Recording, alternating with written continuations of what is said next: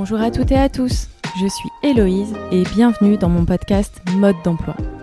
Dans Mode d'emploi, je vais à la rencontre des personnes comme vous et moi qui font l'emploi d'aujourd'hui. Elles nous partagent sans tabou leur parcours, leurs galères, leurs succès, leurs déclics mais aussi leurs questionnements. J'espère que chaque épisode vous inspirera et vous aidera à tracer votre propre route professionnelle et pourquoi pas même personnelle. Allez, c'est parti. Dans ce premier épisode, je vais à la rencontre de Maude. Maude est ce que l'on pourrait appeler une entrepreneur accomplie. Elle a fondé en 1993 les Instituts de beauté Pyrène et fait partie des pionnières en France dans la pratique de l'épilation définitive par électrolyse. Aujourd'hui, les Instituts Pyrène, c'est six instituts sur Paris, Strasbourg, Marseille. C'est aussi un centre de formation. Pourtant, Maude refuse férocement cette étiquette de businesswoman, comme elle refuse toute autre étiquette d'ailleurs. Elle a accepté de raconter son parcours, ses galères, succès et questionnements à mon micro. On a parlé de choisir un boulot par nécessité, de confiance et d'estime de soi, de problèmes judiciaires avec ses employeurs, d'avancer en mode problème-solution, d'identité professionnelle et du rôle de fondatrice. On a aussi parlé de management. Je remercie Maude pour sa confiance et pour l'authenticité et la richesse de notre échange. Et je vous laisse avec elle. J'ai vu que euh, vous étiez né dans les Pyrénées, ou en tout cas vous étiez originaire des Pyrénées. Mhm. Et je me suis posé la question, euh, qu'est-ce que ça a évoqué pour vous les Pyrénées? Et qu'est-ce que ça voulait dire aussi pour vous aujourd'hui d'être euh, originaire de là-bas? Euh, alors, je suis originaire là-bas, mais c'est pas là-bas que j'ai vécu le plus longtemps de ma vie, mais c'est un peu mon, mon, ori- enfin, ma- mon enfance, je l'ai passée dans, dans cette région-là.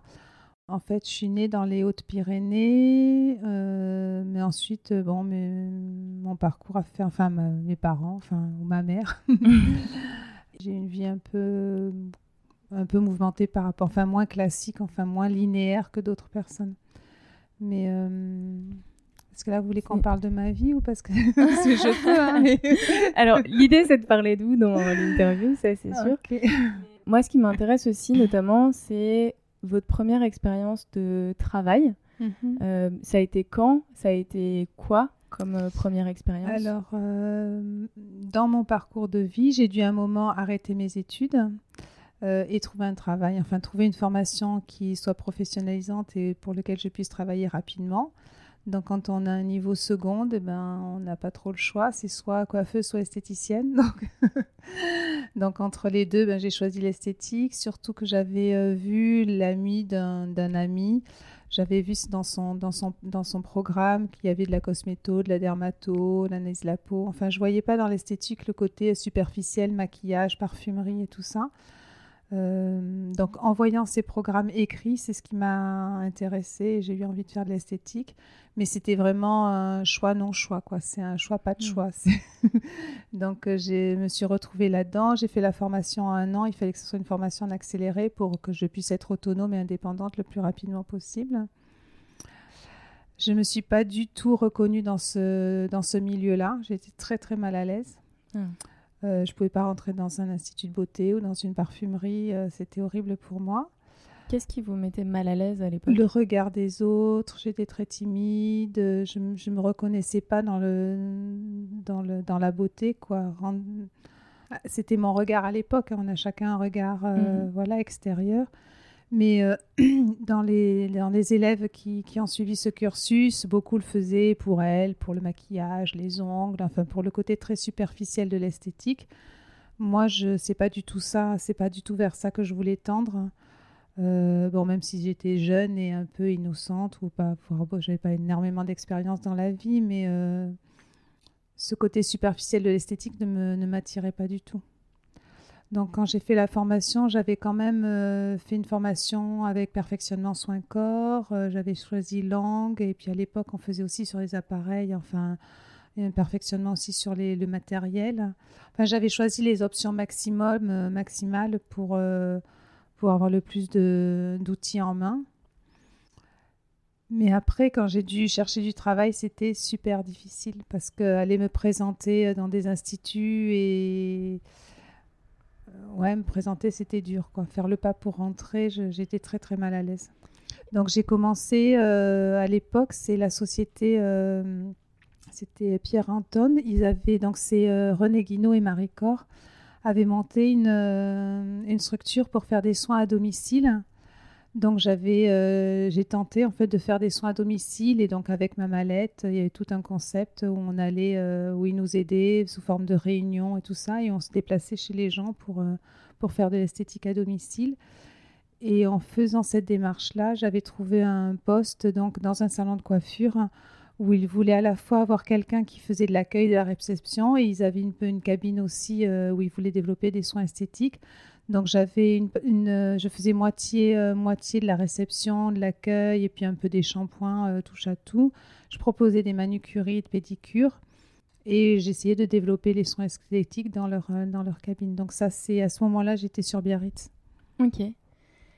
Et qu'est-ce qui vous plaisait le plus euh, à cette époque? Vous savez, j'ai démarré l'esthétique parce que j'avais pas trop le choix, donc je je peux pas dire que c'était une passion. Euh, c'était plutôt, c'était plutôt euh, quelque chose de raisonné, c'est-à-dire que j'ai toujours essayé de trouver des choses positives. Enfin, qu'est-ce qui était positif dans ce que je faisais donc euh, j'aimais euh, voilà m'occuper des gens, cet échange, ce relationnel, enfin l'échange de toutes, toutes ces, années d'expérience que j'ai, c'est super l'échange qu'on a avec des clientes parce qu'on apprend, ça nous ça nourrit, ça nous fait grandir, c'est euh, c'est très très enrichissant parce qu'on a on côtoie beaucoup de gens différents et on parle beaucoup et et puis on voit vraiment ce qu'on apporte aux autres. Donc c'est gratifiant.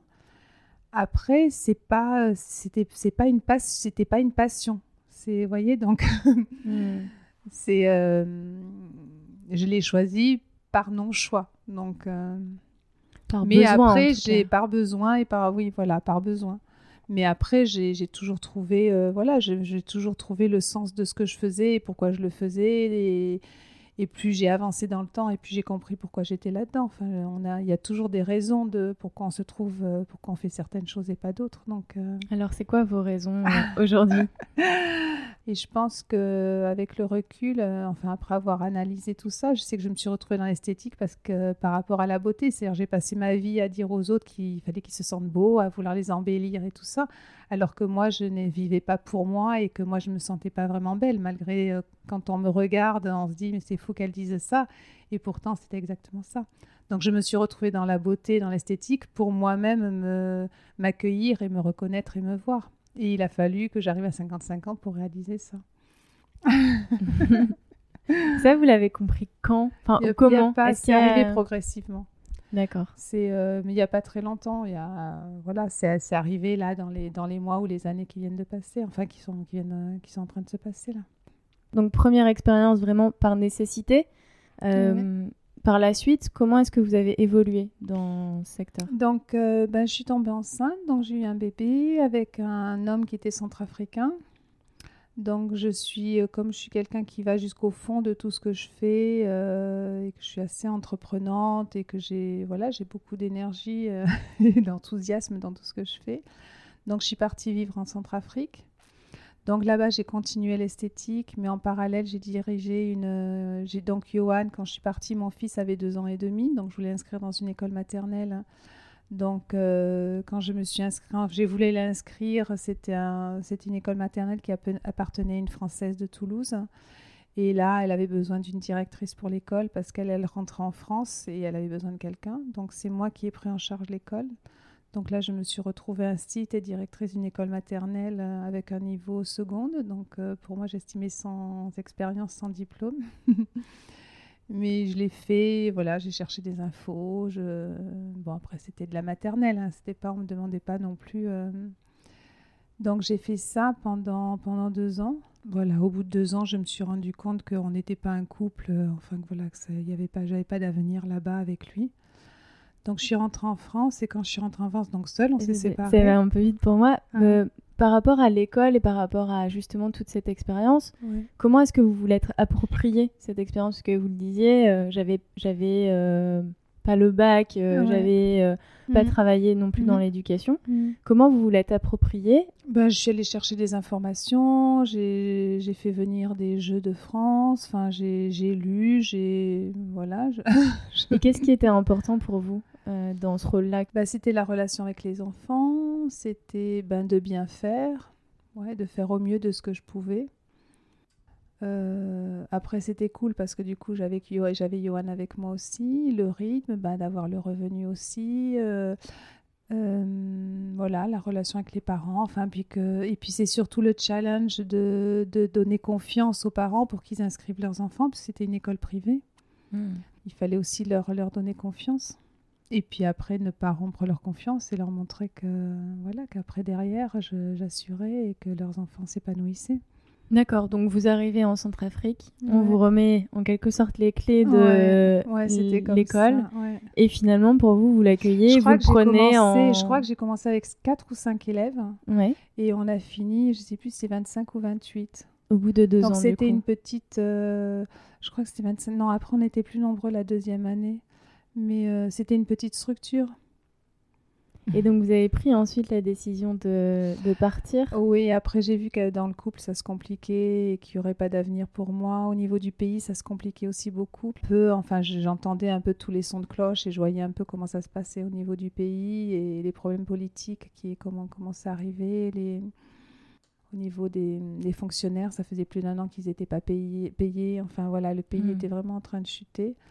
Donc euh, voilà, pour plusieurs raisons. Et puis au niveau de mon couple, je me suis dit que j'avais, il fallait que je, que je rentre quoi. Donc je suis rentrée. Et je suis rentrée avec, euh, bah, avec Johan toute seule. Donc j'ai recommencé ma vie à zéro. J'avais 25 ans à ce moment-là. Et je me suis dit, bon, bah, 25 ans, c'est bon, t'es jeune, tu peux recommencer ta vie. euh. Et c'est surtout que je voulais refaire une formation en esthétique parce que je me sentais pas assez.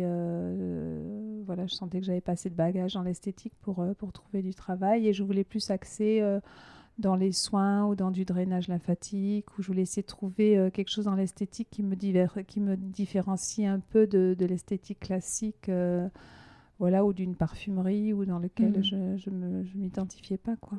Donc je suis allée dans un centre de formation pour, euh, pour chercher une formation, Mhm. pour m'inscrire et trouver une formation. Et ce centre de formation, donc sur Pau, m'a proposé d'être formatrice. Et là aussi, je me sentais pas du tout légitime pour ça. Ok, donc vous Et, euh, arrivez en France pour finalement reprendre de la formation parce que vous ne vous sentez pas Ouais. avec un bagage suffisant. Ouais. Et là, on vous dit, bah, en fait, Ouais, Elle me propose d'être formatrice. Elle voulait la formation. Elle était sur Pau. Elle avait un centre de formation. Elle venait d'ouvrir un centre de formation sur Pau. Et elle voulait ouvrir un centre de formation sur Mont-de-Marsan. Et donc là, elle me demande euh, si je veux être formatrice sur Mont-de-Marsan. Donc là, je me retrouve ma formatrice en centre de, for- centre de formation euh, où je forme des personnes d'un niveau supérieur à moi. Euh, voilà, pas du tout confortable dans ça, mais je l'ai fait euh, le mieux que je pouvais. Toujours Et pareil. alors, à votre avis, qu'est-ce qui lui a donné cette idée-là euh, à cette personne Ben, qui je, j'inspire confiance. euh, bon, même si ça avait rien à voir, mais j'avais dirigé un, j'avais dirigé, ré- dirigé une école maternelle. Bon, peut-être que c'est ça. Mais après, c'est quelqu'un qui était un petit peu filou aussi, dans le sens où elle a déclaré. Bon, mais je l'ai su que deux ans après. Elle m'a déclaré en contrat de professionnel. Enfin, à l'époque, c'était qualification. Elle a déclaré que j'étais en formation pour toucher des subventions sur moi, alors que c'est moi qui formais les autres. Ah. Mais ça, je m'en suis rendu compte qu'au bout de deux ans, parce qu'au bout de deux ans, elle a dû euh, remplir des documents, etc. euh, Enfin bon, on va passer un petit peu cette étape parce que c'est pas forcément très agréable parce que je suis rentrée en litige au prud'homme et tout ça avec elle, mais euh, je m'en suis rendu compte qu'au bout de deux ans. Donc voilà, elle a, elle a vu un peu son intérêt. euh, je sais pas, c'est à la fois elle me faisait, j'inspirais confiance, mais à la fois elle a abusé aussi de la situation. Hmm. Elle a fait des faux quoi, elle a imité ma signature, elle a. Ah oui, Hmm. d'accord. Donc à ce moment-là, après, ben, ça a été en procédure. Là, j'ai passé des moments un peu difficiles. Je me suis retrouvée sans emploi. Elle m'avait pas fait de rupture conventionnelle. Enfin, elle m'avait pas fait de, de solde de tout compte, donc pas de chômage. J'étais seule avec Johan. Enfin bon, il y a eu des Ah moments oui, un la peu, fin de... un peu Alors, compliqués. avant la fin de, de cet épisode-là, euh, du coup, vous avez fait de la formation pour des Oui. personnes. Vous dites qu'elles étaient plus qualifiées que vous, mais vous leur oui, appreniez parce qu'en bien fait, je faisais chose. des CAP. Donc, je faisais une formation pour les CAP, mais il y avait des BP et des, des bacs pro. Ok. Et euh, bon, mais voilà, je, je, je faisais ce qu'il y avait à faire. Enfin, j'y arrivais. Et un peu, c'était difficile quand même. Je me, je me faisais violence quand même. Hein, mais euh, Elle vous disait quoi, la voix dans, dans votre tête à ce moment-là? Avant de rentrer dans la salle de classe, avant la première fois ben, Je tremblais. Non, j'étais pas bien du tout. Mais enfin, je mais je suis, une femme d'action. Enfin, du coup, je vais dans l'action, quoi. Je rentre dans l'action. Je, voilà, je fais, je me dis que je fais au mieux que je peux. Et puis, euh, bon, mais euh, non, c'était, c'était pas évident parce que, en fait, je me remets tout le temps en question et j'ai toujours l'impression de jamais. J'ai une très grande, très forte exigence envers moi-même, de pas avoir d'études, de pas avoir fait d'études en plus. Et j'ai une dévalorisation totale. Mais à la fois, quand j'ai quelque chose à faire, je fais le maximum et je me donne tous les moyens. Mm. Donc j'avais acheté plein de bouquins, j'avais acheté des cours par correspondance, justement, que je reproduisais. Enfin voilà, j'essayais de... Et puis comme j'ai une, une capacité d'emmagasiner beaucoup d'heures de travail, enfin voilà, de... j'étais capable de faire des grandes, heures, des, grandes, des grandes journées et de beaucoup... Euh, voilà, Ça ressemblait à quoi votre quotidien à ce moment-là? Ben, une femme seule avec son enfant qui a 5 ans, 3, 4 ans et demi. Et qui suit des cours pour ensuite euh, les retransformer. Oui, en plus, c'était un centre de formation, mais qui tournait comme un institut de beauté. Donc, en mhm. plus, on recevait des clientes aussi. En plus, ben, comme je suis très gentille et que je veux toujours bien faire, des fois, c'est moi qui me retrouvais à faire aussi certaines clientes. Parce que si elles étaient un peu exigeantes et que elles n'étaient pas satisfaites des, élèves, euh, enfin ce qui n'était pas logique dans, le, dans la procédure, hein, mais euh, parce que les, les, clientes étaient modèles, donc normalement, hmm. euh, mais ça m'arrivait de finir certains soins ou non, j'étais pas super à l'aise, mais mais bon, on m'avait parachuté là et je, faisais le mieux. Il y a des moments où ça a été difficile à, cette période-là, que ce soit professionnellement ou, ou, aussi personnellement par rapport au rythme de vie? Je...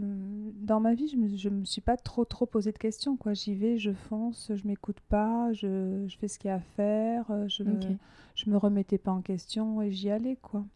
Mais euh, oui, il y a des moments, euh, bah, j'étais seule, j'étais... Euh, non, bah, il y a des moments qui étaient difficiles, oui, mais comme, comme tout le temps. Et vis-à-vis -vis des élèves, il y a des moments où à part vous vis-à-vis de vous-même, il y a des moments où on vous a renvoyé ça, le fait que vous étiez avec euh, moins de oui, mais après elles étaient euh, bienveillantes, c'est-à-dire qu'elles voyaient aussi dans quelles conditions j'étais et comment on m'avait parachuté là et que j'avais pas de soutien du tout euh, de la direction ou de Pau. Donc, enfin de la ville de Pau, enfin du centre de formation de Pau. Donc, comme on avait une relation très proche parce qu'on était quand même beaucoup ensemble et on faisait beaucoup d'heures ensemble bah, elle voyait très bien qui j'étais, donc elle pouvait pas m'en vouloir à moi-même. Enfin, vous voyez, c'était plus euh, après, si elles avaient de la colère ou comme ça, c'était plus envers la direction, parce qu'elle voyait que moi, je donnais tout ce que je pouvais donner. D'accord. Mm. Et donc ensuite, vous vous êtes rendu compte que finalement, il y avait euh, de la non-transparence du mensonge côté de votre direction. Donc vous avez décidé de quitter. Comment ça s'est passé ce, non, cette fin? Alors la fin, ça s'est passé que comme j'ai vu qu'elle elle limitait ma signature et qu'elle faisait des faux, euh, j'ai contacté l'inspection du travail en demandant ben, qu'est-ce que je fais, qu'est-ce qui se passe, euh, voilà, qu'est-ce que je dois faire. Euh, et là où euh, je n'ai pas imaginé la retombée, c'est que ben, comme j'étais seule sur Mont-de-Marsan, donc euh, l'inspection du travail donc, a contacté mon employeur, elle a de suite su que c'était moi. Donc là, elle de suite, elle a de suite entamé une procédure avec l'avocat. Elle a voulu me faire des menaces. Comme sur mon contrat, j'avais un contrat de mobilité. Donc du jour au lendemain, donc c'était l'été, plus d'élèves, mais le centre de formation ouvert pour les clientes. Et là, on tournait en institut. Et là, elle a actionné la mobilité, c'est-à-dire que le soir même, elle me disait demain tu vas à Tarbes, puisqu'elle avait plusieurs instituts, après demain tu vas à tel endroit, tel endroit. Enfin, elle a essayé de me trouver, de me faire de la pression. Elle a, elle m'a fait venir sur euh, sur euh, sur Pau pour que je suive des cours euh, par une, une collègue à moi qui était sur Pau, qui avait le même niveau que moi. Euh, et elle m'a fait passer des examens pour valider et montrer que les examens, enfin, elle m'a mis tout le temps en difficulté. Elle a à me mettre en difficulté, des lettres recommandées, enfin, donc j'ai craqué. Donc, euh, et puis, euh, donc un jour, je ne me suis pas présentée au travail. Elle m'a envoyé sur, sur, sur Toulouse. Enfin, bon, bref, je ne me suis pas présentée. Je ne pouvais pas avec Johan. Elle a dit que c'était, enfin, bon, pression, abandon de poste. Enfin, voilà, lettre recommandée. Enfin. Donc, c'est une procédure qui a duré, je crois, je crois au moins trois ans. Euh, et elle était présidente des prud'hommes. Donc moi, j'ai, je suis allée voir. euh, donc on m'a conseillé d'aller voir un syndicat. Le syndicat de Pau m'ont dit, ben non, parce que comme elle est présidente des prud'hommes, il faut que vous changiez de, de, de région. Mhm. Donc il a fallu que j'aille dans un autre département, que je trouve un avocat dans l'autre département. Enfin, et au final, la finalité de finalité, enfin je sais plus, ça a duré trois ou cinq ans. C'est que ben, j'ai rien gagné, mais j'ai rien pas perdu quoi. J'ai même pas, euh, j'ai même pas le. Au final, j'ai gagné, mais ça m'a à peine couvert les frais d'avocat et et puis une, une rupture classique quoi. Enfin, Et hum, et puis c'est surtout euh, émotionnellement, Ouais. je le conseille à personne. C'est-à-dire que moi, suite à ça, plus d'autres, voilà, j'ai eu d'autres expé- d'autres expériences au niveau juridique. Euh, voilà, souvent dans, dans ma vie, on m'a trouvé peut-être un petit peu lâche parce que j'allais tout le temps à la négociation, mais parce que je sais quand on quand on rentre dans une procédure euh, en justice comme ça, c'est émotionnellement c'est trop lourd à porter. Enfin, c'est on se détruit la santé, donc. euh, Qu'est-ce qui a et été puis c'est pas forcément juste non plus. Enfin, c'est pas euh, la justice n'est pas forcément juste. Elle applique des lois, elle applique des textes. C'est de la négociation entre les avocats. Enfin, je l'ai tellement vu là dans ce cas-là. C'est tiens, je te- voilà, chacun, tiens, moi je dis ça, toi tu dis ça, on équilibre ça, oui, ça et ça et ça. Enfin, les avocats se débrouillent entre eux et puis trouvent un équilibre, quoi. Mhm. Et c'est pas forcément ce qui est juste dans la réalité. Et donc ça, vous l'avez continué de le vivre, vous étiez à 100% pour euh, mener euh, ce combat à bien ou à non, côté je vous voulais aviez... juste une reconnaissance et puis surtout j'avais besoin de. Ben, il a fallu que je recherche un boulot, mais j'avais besoin quand même d'une indemnité. Enfin, il fallait quand même qu'elle me Mm. donne mes, mes, mes indemnités de départ, quoi. Enfin, les indemnités, je demandais que mes, mes congés payés. Enfin, voyez que mon mois de tra- mon mois de travailler. Enfin, je Ouais. demandais que les basiques. hein. Pas Je- de pas de compensation pas- particulière. Non, j'allais pas au conflit. Enfin, j'allais pas. Je demandais pas ça. Non. Et votre avocat ou votre avocate, vous Ouais. l'aviez trouvé comment à ce moment-là? Vous aviez Euh, alors, je sais plus si c'est donc je suis allée voir un syndicat, donc je sais pas si c'est eux qui m'ont conseillé, qui m'ont quelqu'un sur Pau et ce, cet avocat de Pau, m'a renvoyé sur un collègue à lui du côté de Tarbes, ouais, sur Tarbes. du coup c'était un avocat privé ou vous avez Ouais, fait- privé, non, que je devais payer, donc ben, j'ai réussi à me faire aider. Non, j'ai demandé une aide financière. Oui, c'était ça aussi, c'est que les avocats n'acceptaient pas les aides financières. Mais bon, son mari à elle était aussi euh, positionné, très bien positionné sur le plan politique. Donc voilà, euh, moi à côté, j'ai, voilà, je pesais, je pesais pas très lourd, quoi. Ce serait quoi votre recommandation à des personnes qui pourraient être dans se La retrouver dans ce type de situation? Non, il faut négocier. Il faut pas aller au procès, enfin, il faut pas aller au conflit. Enfin, c'est trop, c'est parce qu'en plus on n'en tire pas. Enfin, moi personnellement, et je l'ai, j'ai pu l'expérimenter, on n'en tire pas vraiment une victoire parce qu'on gagne pas vraiment, quoi.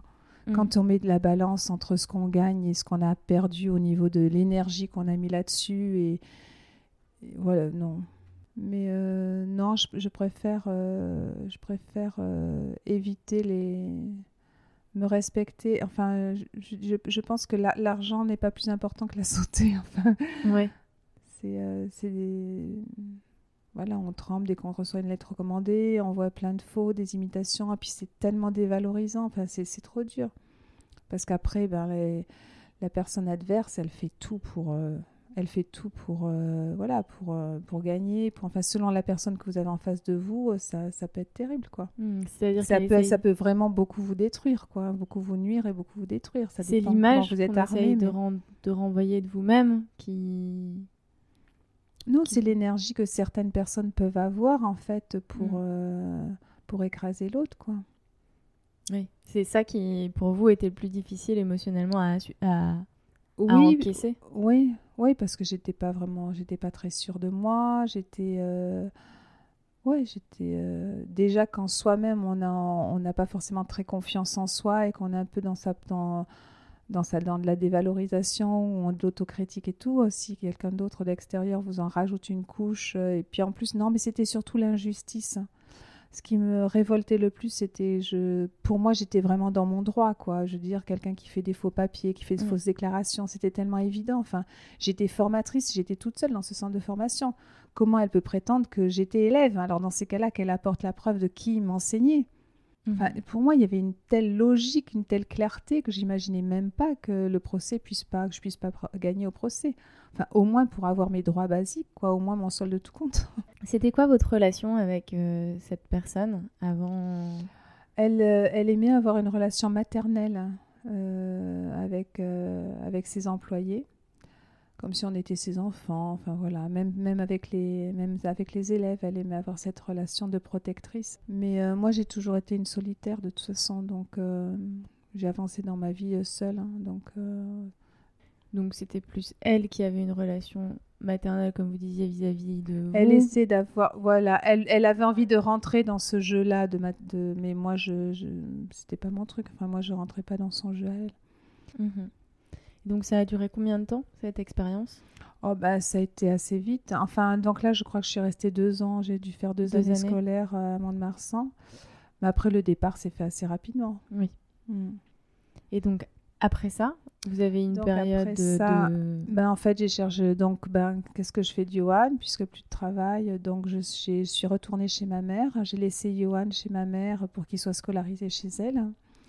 Et, euh, et donc, euh, j'ai décidé, donc toujours pareil, de, faire un stage de perfectionnement, enfin, essayer de m'orienter et de trouver... Euh, quelque chose qui pourrait me plaire. Donc je suis partie, je suis montée sur Paris pour faire un stage de drainage lymphatique. Et là, donc, ben, j'ai rencontré celui qui est devenu ensuite mon mari. Et pendant ce stage-là, de suite, on m'a proposé un travail sur Paris. En trois jours, en fait. En trois jours, j'ai déménagé, j'ai trouvé mon mari. Enfin, voilà, je me suis engagée avec mon mari, celui qui est devenu mon mari. D'accord le boulot sur Paris. Johan est resté, euh, est resté, je pense, quelques mois euh, chez maman, le temps que je m'installe et tout ici. Et là, j'ai commencé ben, un peu le même poste que je faisais Qu'est-ce qui s'est passé euh, pendant ces trois jours? Parce que vous vous montez pour faire la formation drainage lymphatique. Qu'est-ce qui s'est passé? C'est dans le train? C'est ben, en fait moi dans ma vie, ce qui vient à moi, c'est que je me dis que c'est juste et c'est que ça, c'est des opportunités. Enfin voilà, ce qui se présente à moi, j'y vais, c'est parce que je me dis c'est c'est que je dois le faire quoi. Donc je me pose pas de questions. vous y êtes allé pour la formation et c'est en étant à la formation et c'est la personne qui, qui, faisait la formation en fait euh, qui savait que je cherchais du travail qui m'a appelé en me disant tiens voilà Virginie cool les salons de coiffure Lucie Sinclair elle cherche une esthéticienne je lui ai donné tes coordonnées euh, voilà est-ce que tu peux l'appeler et et Virginia avait besoin de quelqu'un euh, de suite là. Euh, donc je suis redescendue. On a entre-temps, euh, mon futur mari là, a trouvé un appartement, a quitté sa femme parce qu'il était marié. Ah. ouais, ça c'est une petite parenthèse. voilà, et ça s'est fait comme ça. Quoi. Et je me suis dit, bon, bah, c'est c'est super, c'est le destin et c'est merveilleux.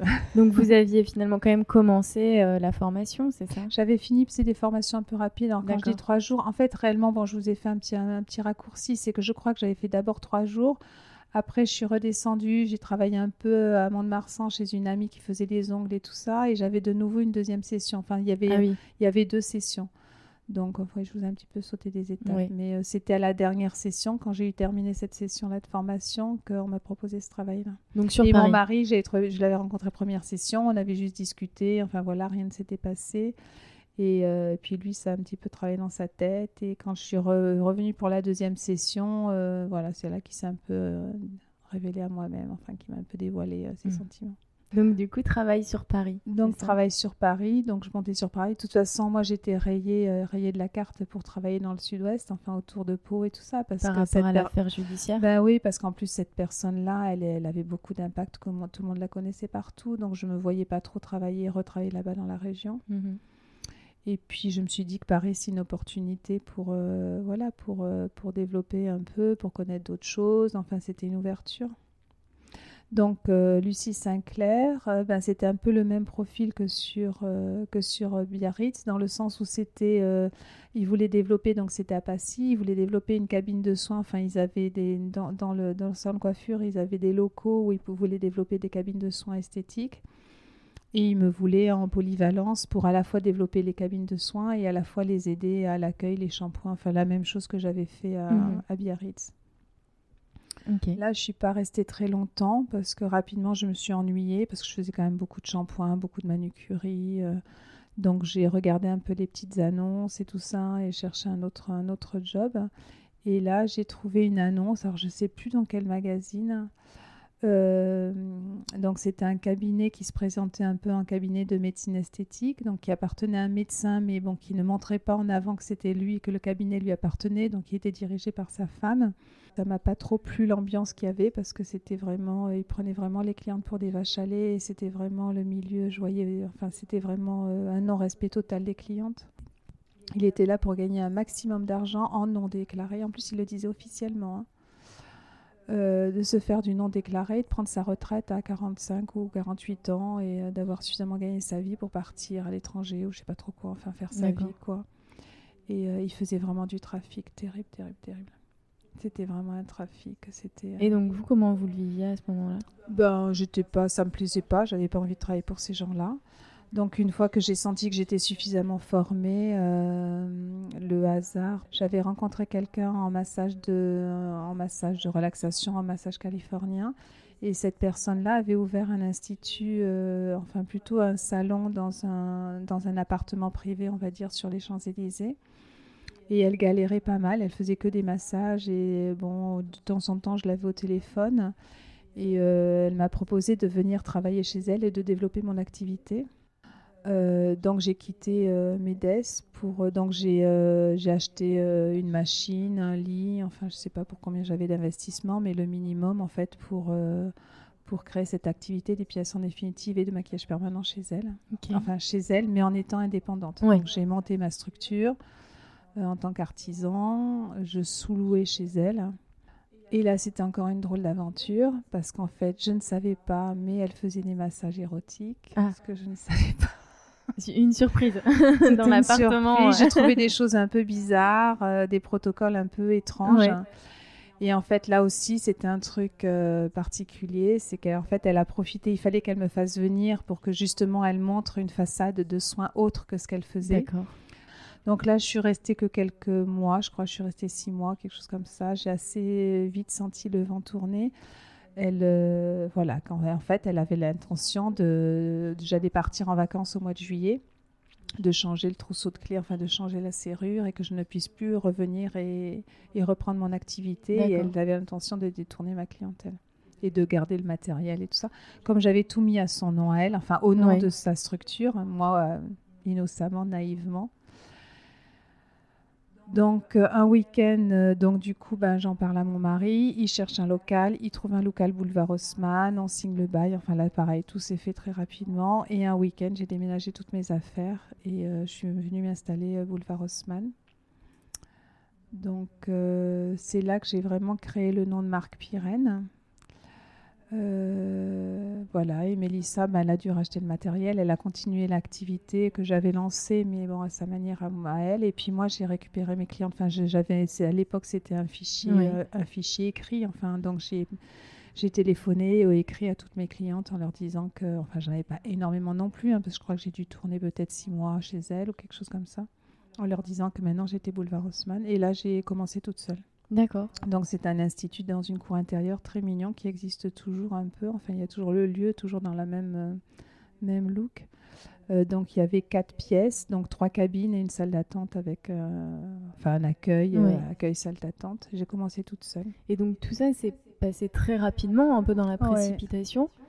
Toujours dans votre état d'esprit, problème, solution, on trouve un local. Voilà. Il y avait plusieurs cabines là, ce que j'entends. Donc ça veut dire que vous avez eu rapidement euh, l'idée d'avoir d'autres personnes peut-être avec vous euh, oui, de toute façon, moi, quand mon, but, c'était quand même de trouver, ça a toujours été de trouver une activité qui était quand même qui me sortait un peu de, des autres, enfin qui me différenciait des autres et qui soit rentable et qui puisse me, faire vivre. Parce qu'une esthéticienne classique, euh, bah, elle gagne un peu plus, elle gagne le SMIC ou un peu plus du SMIC, quoi. Donc quand on a ben, des, une charge familiale, quand on a un peu des ambitions dans notre vie et tout ça. Euh, C'était quoi vos ambitions à l'époque? ben, Disons que déjà, moi, je, je suis sur Paris que pour le travail. Sinon, moi, je suis quelqu'un de la campagne. Donc, j'habitais dans le 77, donc à 80 mhm. km de Paris, dans une maison où, euh, où j'avais des chevaux, un jardin, euh, des enfants, voilà. Donc, et puis avec une attache dans le sud-ouest, donc Donc après, bon, au niveau, de, au niveau de, du calendrier, bon, c'était là je voulais faire un peu mélanger, mais avec euh, voilà une, des ambitions quand même d'aller vivre dans le sud-ouest et d'avoir euh, peut-être à un moment un double, euh, une double résidence, enfin et puis faire un transfert progressivement dans le sud. Mm. Et puis c'est vrai que j'avais envie un jour de faire autre chose que de l'esthétique, de voir de ne, si c'était possible de ne plus, enfin de, de vivre simplement sans avoir forcément besoin de travailler. D'accord. Donc en fait, pour vous, c'était générer des revenus pour pouvoir avoir une certaine indépendance par rapport à vos projets. Euh, oui, de- après c'était vraiment enfin, clairement, de- c'était développer ma structure, ma société, avoir des salariés et à un moment euh, pouvoir vendre ma société pour pouvoir après. Et euh, ça, vous l'avez eu quand cette ambition, cette idée? Je l'ai toujours eu parce que. Du, Oui, je pense que j'ai toujours à la première formation euh, en- quand vous avez choisi entre esthétique et, et coiffure, vous aviez ça je sais déjà pas, c'est venu petit à petit. Enfin, euh, quand j'ai réalisé qu'en esthétique, je serais, je serais toujours au SMIG et qu'on gagne, enfin, en esthétique, on gagne pas bien sa vie, donc il faut essayer de se démarquer. Et puis après, c'est, je suis une entrepreneuse, donc euh, de toute façon, moi, je vais de l'avant, je développe, euh, j'aime créer. Donc euh, après, oui, mon but, c'était pas d'être patron et d'avoir des salariés, des gens qui travaillent pour moi, mais par contre, c'est donner de la valeur à mon travail et pouvoir un jour vendre cette valeur-là, enfin, vendre. ce que j'ai fait pour pouvoir avoir plus d'indépendance financière, enfin d'aisance financière, si on peut dire. Enfin, préparer un peu ma retraite, quoi. ouais. Donc les débuts de Pyrène Institut, finalement, c'était dans ce premier. euh, Ouais, c'était Boulevard Haussmann. Et c'est là où le nom est né ou bien Oui, déjà vous aviez là. ça Ouais. dans l'autre structure? Non, j'ai cherché, euh, j'ai cherché un peu et c'est un petit peu ma maman qui a impulsé là sur ce nom-là. Parce que quand je lui en ai parlé, elle me dit mais euh, tu devras, tu devrais nommer Pyrène parce que comme ça tu n'oublieras pas tes Pyrénées. Parce que c'est vrai que moi être dans Paris et vivre ici et développer mon activité dans Paris, c'était pas mon cœur non plus. euh, J'avais toujours dans l'idée euh, mes Pyrénées quoi. Ouais. Donc d'appeler et- Pyrène, et ben comme ça c'est mes Pyrénées. Ouais. C'est- J'ai ramené les Pyrénées à Paris. Ok. Et donc ça, c'était le premier. Comment ça s'est passé pour, euh, pour vous au début? Donc les premières clientes issues des fiches euh, des six mois d'activité? Ouais, après, ben, je faisais de la publicité. Bah, disons que hum, l'avantage avec l'électrolyse, c'est que je vendais des forfaits, donc j'avais des rentrées d'ar- d'argent euh, avant d'avoir Mhm. réalisé des actes, donc ça me faisait de la trésorerie. Et donc ça me permettait après d'investir dans de la publicité, de communiquer.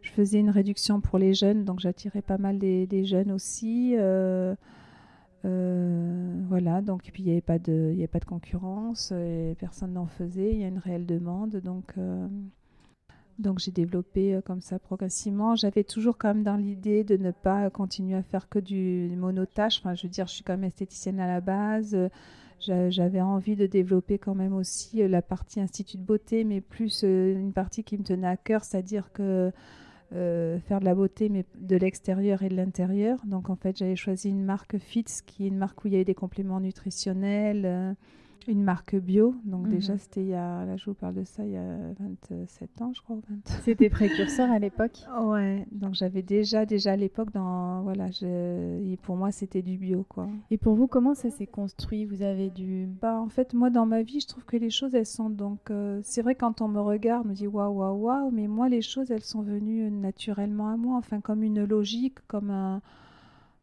Comme. euh, Ouais, comme, quelque chose de logique, quoi. Donc, c'est un peu comme euh, de l'intuition, ou enfin, oui, j'ai toujours été un peu guidée, j'ai de l'intuition, donc j'y allais. Après, je suis une.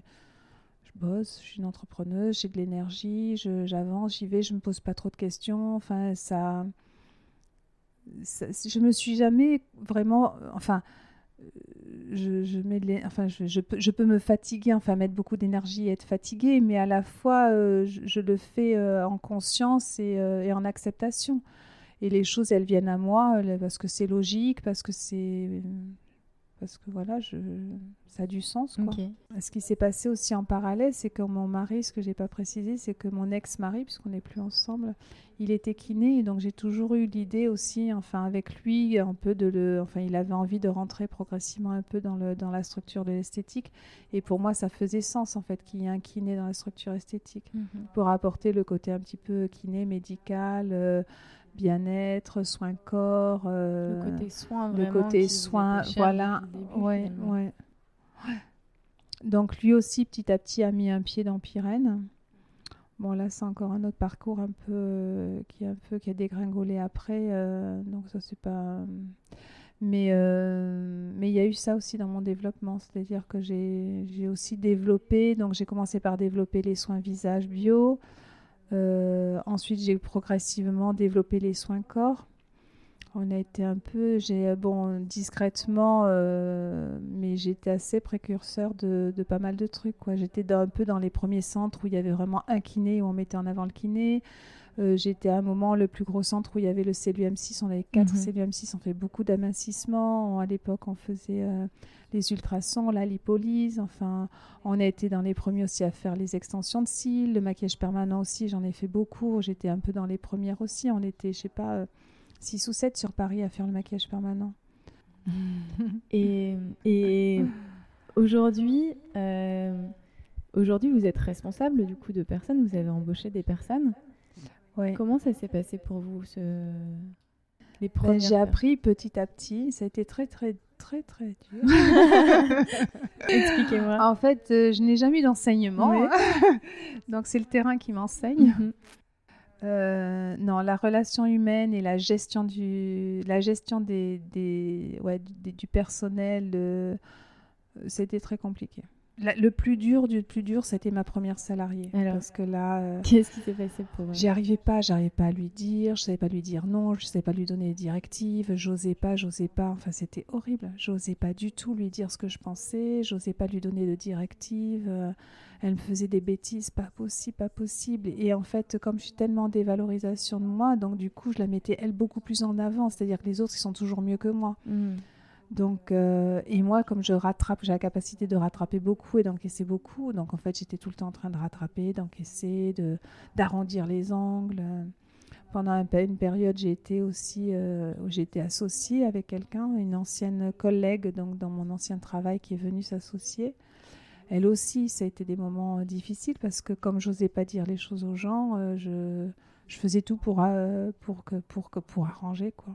À quel moment vous êtes rendu compte que c'était un problème pour vous, pour les autres Il faut vraiment que j'aille jusqu'au bout, au bout, au bout. Enfin, c'est jusqu'à. Il faut vraiment que ça me, ça soit très très dur pour moi, pour que j'arrive un peu à, à, corriger ça. Mais après, je suis ce que je suis. Enfin, vous voyez, je suis obligée de m'accepter. Enfin, je un jour, avec une salariée, ça m'avait tellement marqué, j'osais pas lui dire, j'osais pas lui dire. Et un jour, c'est, j'ai dit, c'est pas possible, il faut que je lui dise. Mais je me suis fait mais une violence, c'était horrible. Je lui ai dit ce que je pensais, enfin, et encore en mettant des gants. Hein. Mais bon, je lui ai quand même dit. Je sais plus ce que c'était le sujet, hein, mais je me souviens très bien sur le plan émotionnel dans quel état j'étais. C'était quoi cet état euh, émotionnel d'ailleurs? Ben ouais, la boule dans le ventre, je suis toute rouge, je bégaye, mm. j'arrive pas à parler, j'ai peur de pas dire les mots comme il faut, j'ai peur des retombées, j'ai peur de la blesser, je veux pas lui faire mal, je sais pas, la peur quoi, la peur dans le ventre de parler. Et après, c'était terrible. Elle, ça lui a fait un bien fou. Elle a complètement, elle a rebondi là-dessus, elle était super bien et et là, je me suis dit, waouh, il y a des personnes, en fait, il faut les engueuler, et ça leur fait du bien d'être engueulés, quoi. C'est euh, Et après, ça les requinque, et positivement, quoi. Et ça, ça m'a... Ça m'a stupéfaite. J'ai pas imaginé qu'il pouvait y avoir des fonctionnements euh, comme ça. Je me suis pensé, ça fait, ça fait des années, hein, mais... Ou un autre jour, j'ai une salariée, en fait, elle me reprochait de ne pas être assez directive, de pas de pas euh, assez prendre mon rôle de oui de, de, chef et de il fallait que je sois plus autoritaire, enfin. Et euh, bon, et moi, au fur et à mesure des années, j'ai dit, mais vous devez m'accepter comme je suis, je vais pas être ce que je suis pas. Enfin, je veux mhm. dire, quand j'embauche, là, je dis, vous devez être autonome, enfin, chacun travaille euh, pour soi, enfin, euh, enfin, pour soi, on est dans une structure, mais sachez que vous êtes là pour vous, quoi, vous n'êtes pas là pour moi. C'est moi, je suis un élément dans la structure, c'est moi qui dirige et ça m'appartient, mais vous n'êtes pas là pour moi, vous êtes là pour vous, pour vos clientes, pour pour euh, enfin voilà, pour être contente de ce que vous faites. Enfin, mais euh, ne pensez pas que je suis là. Euh. Donc, comment vous imaginez maintenant Comment vous Quel est votre rôle? Ben, là, ça fait c'est un peu récent que j'assume mon rôle d'être euh, d'être le d'être à la tête de Pyrène et que Pyrène c'est moi, mais euh, j'avoue que c'est pas super confortable pour moi. Pendant des années, ça m'arrangeait vraiment qu'on sache pas qui j'étais. D'ailleurs, j'avais quelqu'un à l'accueil, tout le monde pensait que c'était elle la, patronne et c'était super pour moi, ça me rendait bien service. Enfin, j'aimais ça, ça me dérangeait pas. Oui. dans la rue, qu'on sache que c'est moi Pyrène et tout ça. Si on le savait pas, euh, j'étais, moi j'étais un fantôme dans Pyrène. Donc euh, les clients me demandaient, euh, je disais pas qui j'étais. Enfin, je veux dire, si elles ne me demandaient pas, je disais pas. Mhm. bon voilà, après on est comme on est.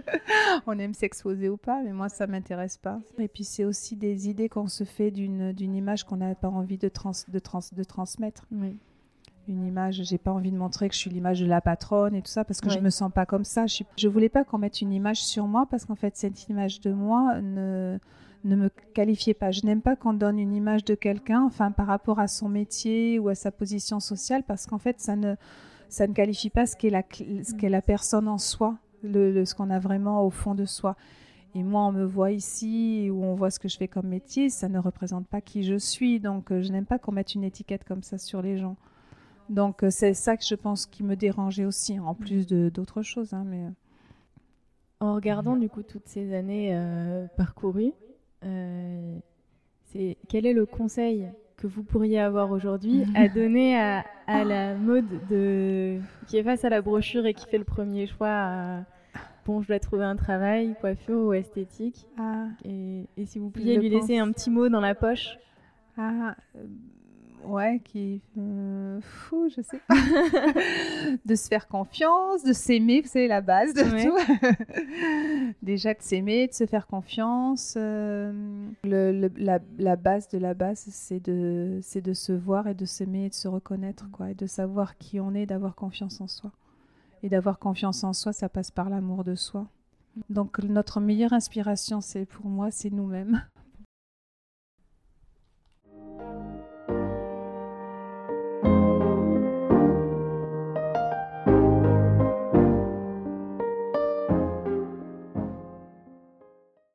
Voilà, c'est la fin de ce premier épisode. Alors j'aimerais beaucoup pouvoir en échanger avec vous. Donc si le témoignage de Maude vous a inspiré, vous a questionné, ou que tout simplement vous souhaitez en parler, vous pouvez m'envoyer un message sur euh, mon adresse euh, gmail ep.eloise.gmail.com e ou sur le compte Instagram du podcast mode d'emploi, mode avec un S, d'emploi tout attaché, underscore le podcast tout attaché. Et puis enfin, si vous souhaitez contribuer euh, à ce podcast, vous pouvez m'envoyer vos suggestions de personnes que vous aimeriez entendre, que ce soit directement des personnes que vous connaissez, ou tout simplement me suggérer des types de profils ou de problématiques à aborder. Merci pour votre écoute et à bientôt.